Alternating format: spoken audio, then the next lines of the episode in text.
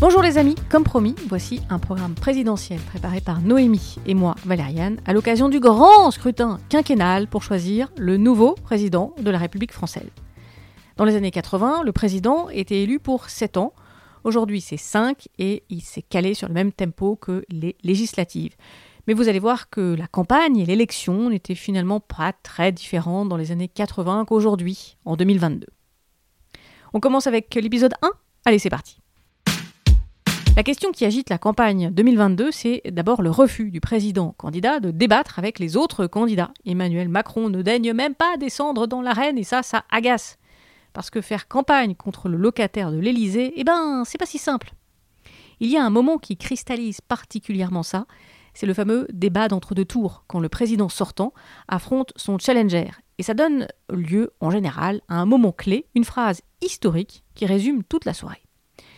Car le débat télé, c'est une vieille affaire, parfaitement rodée depuis environ les années 70. Alors, juste un petit point historique. En 1965, lors de la première présidentielle de la Ve République au suffrage universel, il n'y avait pas eu de débat télé entre les candidats. Le général de Gaulle, alors président, un peu trop confiant, avait quasiment refusé de faire campagne, et il n'avait pas utilisé son temps de parole à la télévision, en noir et blanc, hein, ça va de soi. De Gaulle, mis en balotage au deuxième tour, avait quand même fini par passer à la télé, mais tout seul euh, pour détailler son programme.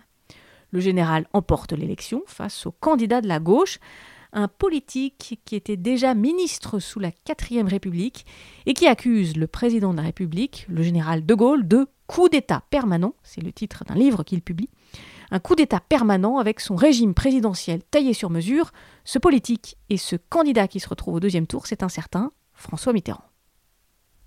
En 1969, les Français retournent aux urnes, car De Gaulle a démissionné. Il n'y aura donc pas de débat avec le président de la République sortant, le président de la République par intérim, le président du Sénat, Alain Poher, qui est lui-même candidat, connaît mal la télévision, il n'a pas beaucoup de finances, il fait une mauvaise campagne.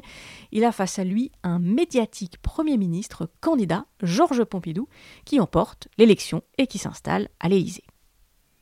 En 1974, rebelote, on vote encore, et il n'y a toujours pas de débat avec le président de la République sortant, mais là, cette fois, il y a vraiment une bonne raison, Pompidou est mort pendant son mandat. C'est pourtant cette année-là qu'est inventé le traditionnel débat d'entre deux tours à la télé, avec deux candidats face à face, deux journalistes qui sont choisis par les candidats, deux journalistes qui passent les plats, et puis des formules à l'emporte-pièce qu'on garde des années plus tard. Cette année-là, 1974 donc, François Mitterrand, encore lui, affronte euh, l'ancien ministre du Budget, le sémillant Valéry Giscard d'Estaing, le candidat de la droite à la dent dure face à Mitterrand. D'abord, je vais vous dire quelque chose, je trouve toujours choquant et blessant de s'arroger le monopole du cœur. Vous n'avez pas, Monsieur Mitterrand, le monopole du cœur. Vous ne l'avez pas. Euh, j'ai un cœur comme le vôtre qui bat sa cadence et qui est le mien. Vous n'avez pas le monopole du cœur. Et ne parlez pas aux Français de cette façon, euh, si blessante pour les autres. Au cours de ce débat, Giscard accuse aussi Mitterrand d'être, je cite, l'homme du passé. Il faut dire que Mitterrand se présente quand même depuis 1965 à l'élection et qu'il a déjà derrière lui une longue carrière politique. En 1981, Giscard remet son titre en jeu, mais la donne a changé. Le président sortant est bousculé par une série de scandales, en particulier l'affaire des diamants de Bocassa. Je vous laisse taper sur Glouglou pour savoir de quoi ça parle. En face, le socialiste rassemble derrière lui les voix de la gauche, en particulier les voix des communistes. Mitterrand a de bonnes chances de gagner, Giscard est mollement soutenu par ses camarades de droite, la campagne est agressive et ça se ressent jusque sur le plateau télévisé. Mitterrand, qui avait quand même mal vécu le débat de 74, voudrait éviter d'y retourner, et il impose des conditions ultra strictes dans l'espoir que Giscard renonce au débat. Peine perdue, le débat aura bien lieu aux conditions exigées par le socialiste. Tout est très très calculé, de la distance entre les deux hommes, au nombre de plans de coupe et aux interventions des journalistes. À cette occasion, Mitterrand montre à son adversaire qu'il a de la mémoire. Vous ne voulez pas parler du passé, je comprends bien naturellement. Euh, et vous avez tendance un peu à reprendre le refrain d'il y a sept ans, l'homme du passé. C'est quand même ennuyeux que dans l'intervalle, vous soyez devenu, vous, l'homme du passif. Cela gêne un peu votre démonstration d'aujourd'hui. Vous m'avez reproché d'avoir exercé une sorte de ministère de la parole. Mais moi, j'étais dans l'opposition. J'ai rempli mon rôle euh, démocratiquement dans l'opposition. Euh, Qu'est-ce que vous voulez que je fasse d'autre? Et, l'opposition, ce n'est pas rien dans une république. Euh, J'ajoute que j'ai utilisé ce temps pour euh, faire avec d'autres un grand parti qui est devenu un parti menaçant pour la majorité euh, presque ancienne que vous représentez aujourd'hui. Donc, j'ai pas perdu mon temps. Et si je pouvais faire pour la France demain, euh, à la mesure de la France, bien entendu, ce que j'ai pu faire pour le socialisme en France, ma ce ne serait pas perdu. Alors en 1981, c'est bien François Mitterrand qui l'emporte et qui s'installe à l'Élysée pour sept ans. C'est une première victoire de la gauche sous la cinquième. Sept ans plus tard, 1988, il veut rempiler pour un second mandat. Le socialiste est à l'apogée de sa puissance malgré la cohabitation avec un gouvernement de droite, la première sous la cinquième. Euh, Mitterrand entend conserver l'Élysée.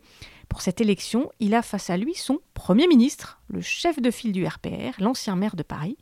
Jacques Chirac tente de faire tomber Mitterrand de son piédestal, mais le président de la République est un fin animal politique. Permettez-moi juste de vous dire que ce soir, je ne suis pas le Premier ministre et vous n'êtes pas le président de la République. Nous sommes deux candidats à égalité et qui se soumettent au jugement des Français, seul qui compte. Vous me permettrez donc de vous appeler Monsieur Mitterrand. Mais vous avez tout à fait raison, Monsieur le Premier ministre. Cette réplique-là, elle résume, à mon avis, à elle seule toute la difficulté des candidats d'affronter le président sortant. Mitterrand achève son deuxième mandat dans la douleur, mais il ne se représente pas en 1995. Il n'y aura donc pas de débat avec le président sortant. Jacques Chirac est élu en 1995. Il avait affronté euh, le candidat socialiste Lionel Jospin au deuxième tour. Sept ans plus tard, on est en 2002, Jacques Chirac se représente pour un second mandat. Mais cette année électorale est particulière, car il n'y aura pas du tout de débat au deuxième tour. Chirac, en effet, refuse de débattre avec son challenger. Pour la première fois, l'extrême droite est au deuxième tour. Jean-Marie Le Pen face à Jacques Chirac. Zéro débat. Au cours des scrutins suivants, les présidents de la République élus n'arriveront pas à poursuivre sur un deuxième mandat ou renonceront même à se présenter. Reste à voir ce qui se passera là, en 2022. On risque bien d'avoir une nouvelle petite phrase à ajouter à la collection déjà entendue au cours de cet épisode, surtout si on a droit à un remake du débat d'il y a 5 ans, vous vous souvenez? J'en ai dans ma ville, dans ma région. Je dis juste, Vous une, disiez je vous dis juste une chose. Regardez, Il- ils, il sont mérite- là. Ils sont dans les campagnes, dans les villes. Je parlais de ils votre sont sur les réseaux sociaux.